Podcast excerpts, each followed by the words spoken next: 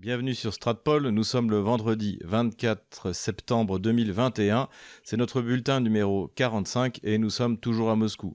Avant de démarrer cette vidéo, n'hésitez pas à aller en description pour voir comment vous pouvez nous aider sur PayPal, Patreon et Tipeee. Les Patreon et les Tipeee auront accès au script de cette vidéo et pourront participer demain à la réunion mensuelle de Stratpol. Donc, je ferai parvenir le lien Zoom dans la messagerie privée, tout comme les donateurs sur PayPal. Quelques précisions par rapport à ma dernière vidéo, puisqu'il y a eu quelques commentaires fort justes de la part de nos auditeurs. Tout d'abord, en effet, comme certains d'entre vous l'ont souligné, la catapulte du Charles de Gaulle est de fabrication américaine et jusqu'à aujourd'hui, il y a un officier américain en permanence sur le Charles de Gaulle pour veiller à sa bonne exploitation. On se souvient d'ailleurs qu'au moment de la Deuxième Guerre du Golfe, les États-Unis avaient fait du chantage à la France, sachant qu'une partie de nos matériels, y compris nos avions Rafale, dépend de sous-ensembles fabriqués aux États-Unis. Pour retrouver donc notre souveraineté, il serait temps de faire comme les Russes et de faire en sorte que potentiellement tous les sous-ensembles de nos matériels puissent être fabriqués en France ou par des alliés fiables qui ne nous feront pas chanter et pourquoi pas essayer de développer un système en commun encore une fois avec la Chine, qui elle a les moyens de nous aider à financer ce genre de recherche. En ce qui concerne la Nouvelle-Calédonie, certains parmi vous ont souligné que la Nouvelle-Calédonie était importante pour la France puisqu'elle était un fournisseur de nickel. Et en fait on le voit sur ce tableau effectivement la France est un fournisseur important de nickel. Cela dit l'exploitation de nickel n'est pas rentable et est perpétuellement en crise. Donc ce n'est pas si stratégique que ça en ce qui concerne les terres rares, c'est moins une question que ces terres soient rares que de mettre les moyens pour les exploiter. Donc même dans ce domaine, la Nouvelle-Calédonie n'est stratégiquement pas un atout si important pour la France. J'ai eu également énormément de commentaires de soutien à François Asselineau qui m'ont reproché de ne pas l'avoir cité en tant qu'unique leader politique à vouloir réellement sortir de l'OTAN. Et effectivement, ils ont raison. Il y a non seulement François Asselineau, mais également Florian Philippot qui considère qu'il faut sortir non pas seulement du commandement intégré, mais de l'alliance en elle-même. Cela dit, je n'ai pas non plus cité François Asselineau et Florian Philippot, puisque pour l'instant, dans la course à la présidentielle, ils ne représentent pas un score significatif. Mais il faut effectivement leur rendre justice. En ce qui concerne la position des gros candidats euh, sur la sortie de l'OTAN, j'avais évoqué le fait que Marine Le Pen ne parle que de sortir du commandement intégré et j'avais voulu regarder ce que disait Jean-Luc Mélenchon ainsi que Éric Zemmour. Alors dans les recherches que j'avais fait au début de la semaine avant le débat entre Éric Zemmour et Jean-Luc Mélenchon, j'avais vu que Jean-Luc Mélenchon aussi ne parlait que de sortir du commandement intégré. Et Éric Zemmour, à deux reprises, sur son canal YouTube et lorsqu'il a été interviewé par Laurence Ferrari, a également parlé de sortir du commandement intégré. Cela dit, le débat qui a eu lieu hier entre Éric Zemmour et Jean-Luc Mélenchon, Jean-Luc Mélenchon est monté sur ses grands chevaux et a dit que la France devait quitter cette alliance, n'avait rien à faire dans cette alliance, Éric Zemmour a dit qu'il était d'accord. Alors s'agit-il en fait de grandes phrases, mais finalement à la fin dans le programme politique, on verra qu'il ne s'agit que de sortir du commandement intégré. Pour l'instant, les choses euh, ne sont pas claires. Donc, euh, s'il y a des gens qui connaissent Jean-Luc Mélenchon et Éric Zemmour, qu'ils n'hésitent pas à leur demander de mettre par écrit leur position définitive sur cette question. En tout cas, pour revenir au fait de sortir uniquement du commandement intégré, c'est une décision parfaitement inutile, ridicule et même contre-productive. Donc je le répète, je l'avais déjà expliqué dans une de mes vidéos, je ne me souviens plus laquelle, mais lorsque le général de Gaulle, en 1966, sort du commandement intégré, parce qu'il ne veut pas que la France soit embarquée dans les aventures militaires américaines, notamment Vietnam, rappelez-vous son discours de Phnom Penh, parce que les États-Unis ne veulent pas partager la direction de l'OTAN. La France espérait effectivement avoir une responsabilité au sud de l'Europe. Et parce que la situation à l'époque se détend avec l'URSS, cela a des conséquences extrêmement importantes. Pourquoi? Parce qu'il y a des bases américaines sur notre sol, il y a des avions, il y a des bases aériennes, il y a, énormément de sites sur notre sol. Il y a également l'arme nucléaire militaire tactique américaine sur le sol français avec la double clé, c'est-à-dire que la France à l'époque a des missiles nucléaires, mais ils sont de fabrication américaine et elle n'en a pas la souveraineté puisque les Américains possèdent une clé qui permet d'utiliser ces missiles. Et c'est pour ça que le général de Gaulle, en plus de sortir de l'OTAN, a doté la France à l'époque du missile Pluton. Donc cette sortie du commandement intégré a eu des conséquences extrêmement importantes. Lorsque Nicolas Sarkozy décide, suivant cela ce que voulait François Mitterrand, puis Jacques Chirac, de revenir dans le commandement intégré, c'est une erreur dans le sens où la France aurait dû tout simplement quitter l'OTAN dans la mesure où euh, le risque soviétique n'existe plus, mais en revanche, c'est cohérent. Dans la mesure où on reste, il faut rester dans le commandement intégré, ça n'a absolument aucun intérêt d'en sortir maintenant. Et quand Nicolas Sarkozy rejoint le commandement intégré, cela ne signifie pas que de nouveau nous avons des bases aériennes américaines sur notre sol. Pour l'instant, il n'y a aucun site militaire, même s'il en a été question, euh, sauf François Hollande. Donc pour l'instant, on n'en est pas là. Donc rentrer ou sortir dans le commandement intégré n'a absolument aucun intérêt. La seule chose que doit faire la France, c'est de sortir de l'OTAN. Le problème de l'OTAN n'est pas le commandement intégré, le problème c'est l'article 5, qui fait que tous les membres de l'OTAN, si l'un des membres est attaqué, doit apporter son aide. Alors, il n'y a pas d'obligation sur les moyens, mais automatiquement, nous faisons partie d'une coalition potentielle contre, par exemple, la Russie. Si, par exemple, la Lituanie rentre en conflit avec euh, la Biélorussie qui fait appel à la Russie, eh bien, dans ce cas, nous sommes automatiquement en guerre contre la Russie, même si nous n'envoyons pas de soldats. Donc, c'est une des raisons pour lesquelles il faut absolument sortir de ce traité. L'autre raison, c'est que ce traité initialement est fait pour protéger l'Europe, l'Europe de l'Ouest d'ailleurs, de l'URSS. Mais depuis les guerres de Yougoslavie, depuis les guerres en Irak, depuis les guerres en Afghanistan, cette alliance est devenue une espèce d'alliance mondiale contre le reste du monde. Et c'est ça qui est particulièrement dangereux. Et c'est ça aussi qui fait que si par hasard et on en reparlera tout à l'heure, l'alliance anglo-saxonne dans le Pacifique décide de rentrer en conflit avec la Chine ou un des autres pays, eh bien cela nous entraîne avec eux sur une zone géographique où nous n'avons aucun intérêt. Donc la sortie de l'OTAN et non pas du commandement intégré n'est pas une option, c'est une obligation. Évidemment, cette sortie, nous l'avons vu, n'arrivera pas avec Emmanuel Macron qui s'est couché à une vitesse devant Washington qu'on n'avait pas vu depuis, euh, allez, j'ose euh, cette facilité, 80 euh, ans où celui qui fut le plus jeune député socialiste français se coucha rapidement devant l'occupant.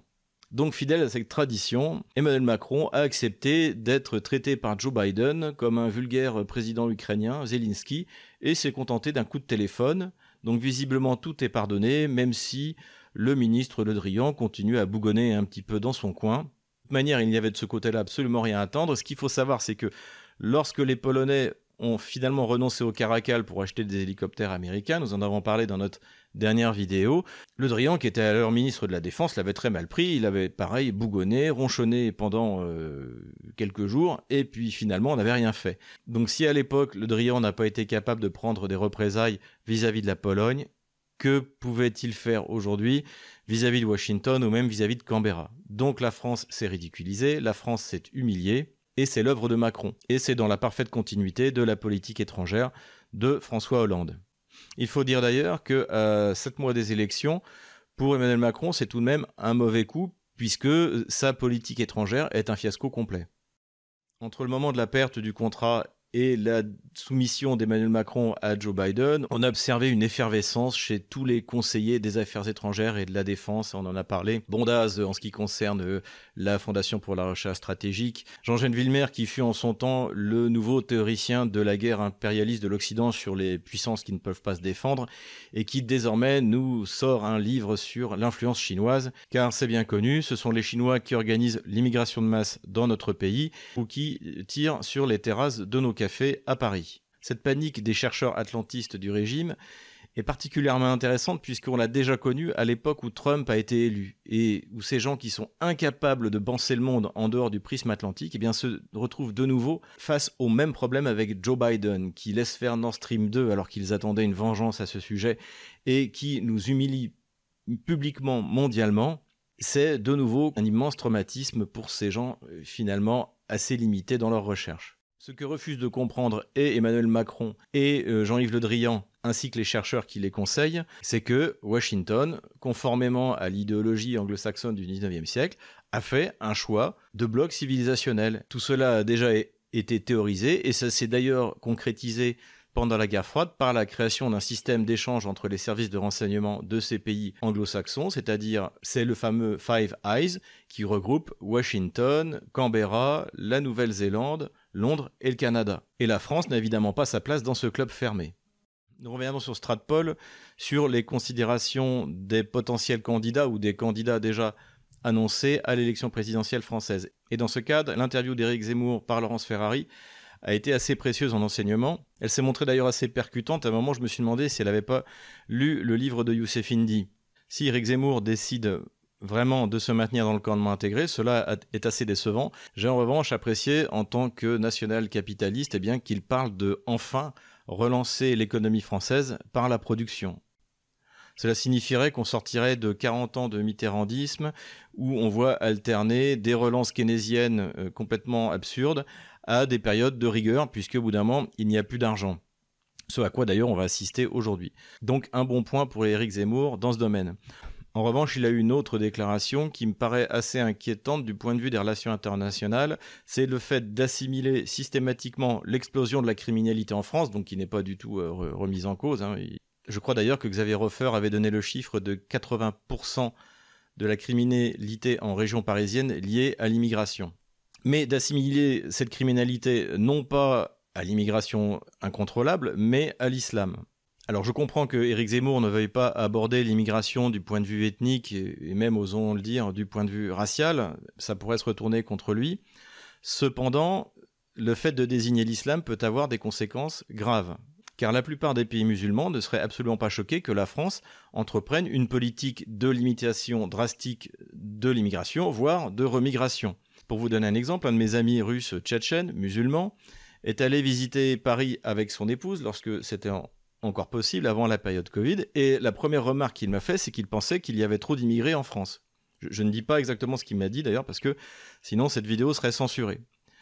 De la même manière, il y a maintenant 25-26 euh, ans, euh, lorsque j'étais à Saint-Cyr, il y avait également des élèves officiers saoudiens, puisque comme il y a une coopération militaire, nous formons les élèves officiers saoudiens, et l'un d'entre eux m'avait dit qu'il trouvait qu'en France, il y avait trop d'Arabes. J'ai d'ailleurs, il y a quelque temps, recroisé un de ces officiers saoudiens, parfaitement francophone et francophile, et qui déplorait au moins autant que moi la situation actuelle en France du point de vue de l'immigration. Donc je suis persuadé que ni l'Iran, ni l'Arabie saoudite, ni l'Irak, ni la plupart des pays musulmans ne nous reprocheront d'avoir une politique qui est d'ailleurs souvent celle qu'ils mènent. Il n'y a qu'à voir la manière dont euh, l'Arabie saoudite traite euh, ses immigrés. Donc nous aurons sans doute des problèmes avec les pays d'où viennent ces immigrés, ça c'est évident, mais ce n'est pas la peine de s'en créer davantage. Ensuite, c'est exactement le genre de déclaration que va récupérer quelqu'un comme Recep Erdogan pour se présenter comme le leader des musulmans français. Donc je pense que du point de vue des relations internationales, c'est une faute qui peut s'avérer extrêmement grave. Encore quelques mots sur Nord Stream 2 et le gaz russe. La société euh, polonaise, donc le, monopole gazier polonais, PGNIG, a obtenu de participer au comité de certification du gazoduc Nord Stream 2. Alors ça ne veut pas dire qu'ils pourront empêcher l'utilisation du gazoduc Nord Stream 2, mais ça veut dire qu'ils seront là pour vérifier que les normes européennes sont bien appliquées, et notamment le troisième paquet de réglementation de l'Union européenne qui impose aux propriétaires du gazoduc de ne pas l'utiliser à 100% et de réserver 50% pour un autre fournisseur. Nous l'avons dit, de toute manière, la balle est dans le camp des Européens. C'est eux qui payent leur gaz et qui le payent deux, trois fois plus cher qu'ils ne devraient parce que la Russie a décidé de ne pas prendre de capacité supplémentaire soit par le gazoduc Yamal Europa, soit par le gazoduc ukrainien. Les prix du gaz deviennent vraiment catastrophiques pour certains pays, comme l'Angleterre, nous en avons déjà parlé, dont certaines usines continuent de fermer. Le résultat, c'est que le conseiller à la Maison-Blanche, chargé de lutter contre Nord Stream 2, Amos Hochstein, nous en avons déjà parlé dans nos précédentes vidéos, donc c'est le, le Missi Dominici de Joe Biden dans ce domaine, a appelé la Russie à augmenter ses livraisons de gaz en Europe pour faire baisser les prix en utilisant le gazoduc ukrainien. Donc on en arrive à cette situation paradoxale où on nous a expliqué que l'Europe n'avait pas besoin de Nord Stream 2, que l'Europe n'avait pas besoin du gaz russe, et aujourd'hui, en fait, on a le responsable américain de cette lutte contre le gazoduc russe qui nous explique qu'en fait, si, il faut absolument que les Russes livrent du gaz puisque le gaz de schiste magique américain n'est pas capable de remplacer euh, les ressources russes. La seule chose dont aura besoin la Russie dans cette guerre du gaz, eh bien, c'est de popcorn, puisqu'elle regarde avec amusement les pays de l'Union européenne et même ceux qui sont sortis comme l'Angleterre se débattre avec un prix du gaz absolument rédhibitoire. Et notre dernier sujet, c'est les élections législatives russes, donc qui ont eu lieu sur trois jours, vendredi, samedi et dimanche dernier. Comme nous l'avions annoncé, le but de Russie unie n'était pas d'essayer de sauvegarder sa majorité, puisqu'il y avait peu de chances qu'elle la perde, mais de conserver en revanche sa majorité constitutionnelle des deux tiers pour pouvoir avancer rapidement, le cas échéant, sur une structure qui pourrait englober, sous la forme d'une confédération ou d'autre chose, la Biélorussie et pourquoi pas le Donbass et pourquoi pas d'autres euh, régions de l'Est ou du Sud de l'Ukraine qui veulent se libérer du joug vient. C'est chose faite, même si le nombre de députés sera un peu moindre que celui des législatives de 2016, Russie Unie a gagné son pari. Nous avions également dit qu'il était peu probable que la gestion calamiteuse du Covid, notamment par le maire de Moscou, ait des conséquences sur euh, l'élection en elle-même, que par exemple il n'y avait pas de position unique au sein de Russie Unie, certains gouverneurs n'ont pas pris euh, de mesures d'obligation vaccinale. Euh, finalement, seulement deux régions ont pris à un moment l'idée du pass sanitaire, mais euh, ça n'a pas duré très longtemps. On l'a vu, ça a duré que trois semaines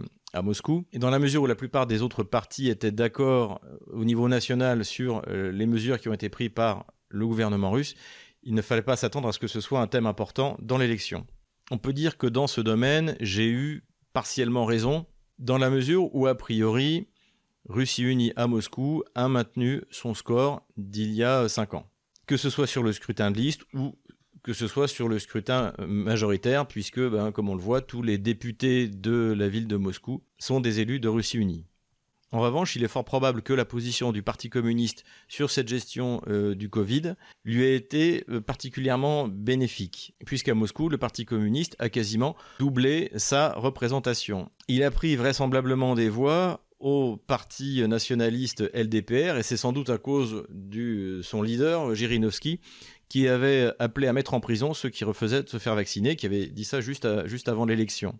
Et de plus en plus, il apparaît que ceux qui veulent protester contre la politique du gouvernement russe, que ce soit la politique nationale ou régionale, eh bien, votent communistes et considèrent que les communistes sont, ce qui est vrai, les opposants principaux à Vladimir Poutine. Mauvais résultat donc des nationalistes du LDPR au niveau national, mais succès euh, dans une région dont nous avons souvent parlé, notamment il y a un an, qui est la région de Khabarovsk, où le numéro 2 du euh, LDPR a été nommé gouverneur temporaire de la région en remplacement de l'élu LDPR de l'époque, donc Fourgal. Je vous renvoie à la vidéo que nous avons fait sur ce sujet il y a un an. Donc cet élu qui était en fait un mafieux et un, criminel a été arrêté et n'est pas prêt de sortir de prison. Et Vladimir Poutine avait proposé au LDPR de mettre à sa place donc ce jeune député qui est visiblement pressenti pour prendre la succession de Jirinovski à la tête du LDPR.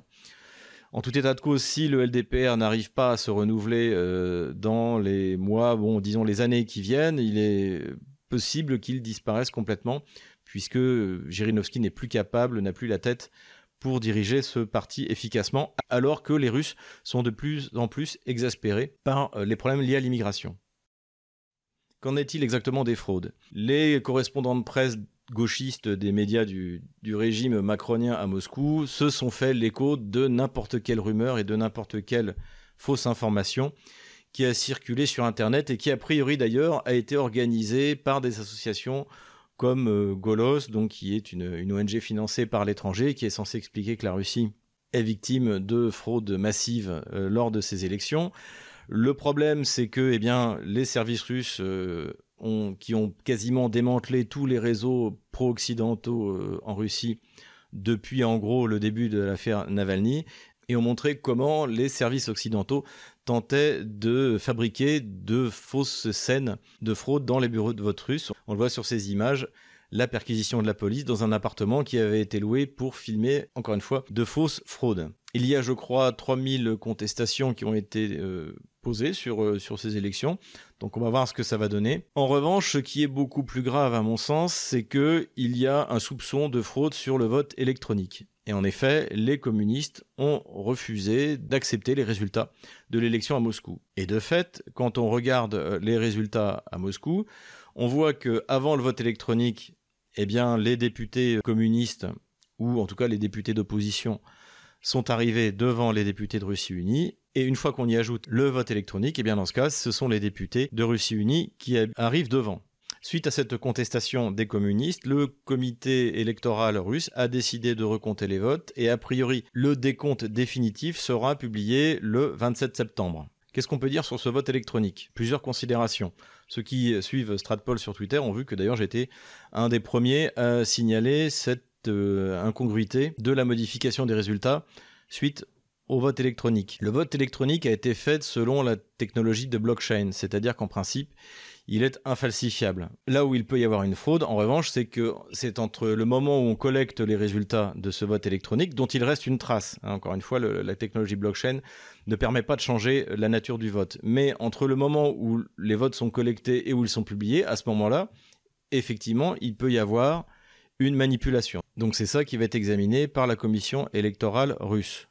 Il y a cependant d'autres raisons qui peuvent expliquer cette modification des résultats par le vote électronique c'est notamment que les populations qui votent massivement pour Russie Unie, c'est-à-dire en gros les administrations, ces militants, eh bien, c'est que tous ces gens-là ont été poussés à s'inscrire pour voter sur Internet et utiliser le vote électronique. Vladimir Poutine lui-même a utilisé le vote électronique. Et donc cela expliquerait que contrairement aux autres partis, euh, dont les communistes qui avaient appelé à boycotter le vote électronique, eh les gens qui avaient l'intention de voter Russie Unie ont décidé d'utiliser le vote électronique comme Vladimir Poutine ce qui est intéressant, c'est que cette explication a été donnée par le responsable de la vérification du vote électronique, qui s'appelle Venediktov et qui est connu comme un euh, libéral Il est d'ailleurs résident ou rédacteur en chef de la radio Echo de Moscou, qui est connu comme étant une radio anti-Kremlin, plutôt gauchiste, euh, plutôt libéral né. Et c'est d'ailleurs pour ça qu'il avait été choisi, pour que son avis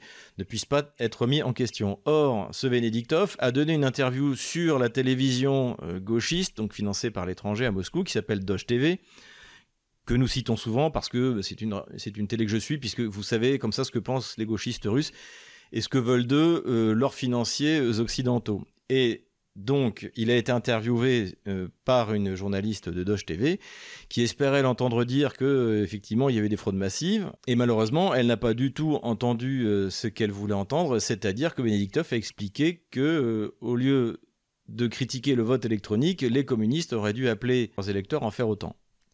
L'heure qu'il est, honnêtement, je ne peux pas dire ce qu'il en est. personnellement, je considère que Sergei Sobyanin a une gestion calamiteuse du Covid et qu'il aurait mérité de se prendre une raclée électorale. Mais je pense que visiblement ce n'est pas le cas. De toute manière, du point de vue national, ça ne change rien.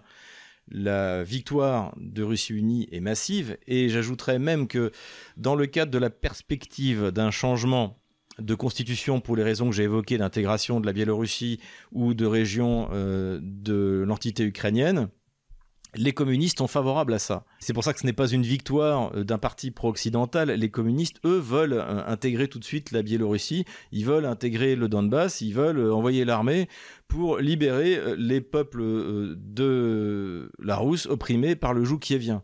Exactement comme les nationalistes du LDPR. À côté de ça, du point de vue des questions sociétales, ils sont à l'extrême droite de tous les grands partis français. Je dirais même de tous les partis français, sauf celui de Jean-Frédéric Poisson, qui est le seul parti en France qui est contre l'avortement. Mais pour tout ce qui est mariage homosexuel, gay pride, le Parti communiste a la même position que le Parti euh, chrétien-démocrate français, ou euh, a priori qu'Éric Zemmour, puisque euh, également dans son interview avec Laurence Ferrari, il a expliqué qu'il était contre le fait que les militants LGBT aillent dans les écoles. Osera-t-il prendre une loi comme euh, celle des Russes ou celle désormais des Hongrois, ça, euh, ce sera aussi quelque chose qu'il faudra lui demander. Voilà quelques considérations sur les élections. Nous y reviendrons quand nous aurons plus de détails justement sur l'enquête qui va être menée et ses résultats qui seront publiés le 27 septembre. Ce qu'il faut retenir en tout cas, c'est que quoi qu'il arrive, Russie unie l'a emporté conserve la majorité constitutionnelle. Le vote électronique est une mauvaise idée puisque même si euh, le comité Venediktov explique qu'il n'y a pas eu de fraude, j'entends partout autour de moi qu'il y a eu un énorme trucage. Donc euh, l'utilisation du vote électronique est une mauvaise idée. Personnellement, moi je suis contre. Surtout que l'élection américaine a montré que c'était quelque chose de parfaitement manipulable. Augmentation du résultat des communistes, qui est vraisemblablement due en partie au fait qu'ils ont été les seuls à oser contester, notamment à Moscou, euh, la politique liberticide de Sobyanin euh, vis-à-vis du Covid.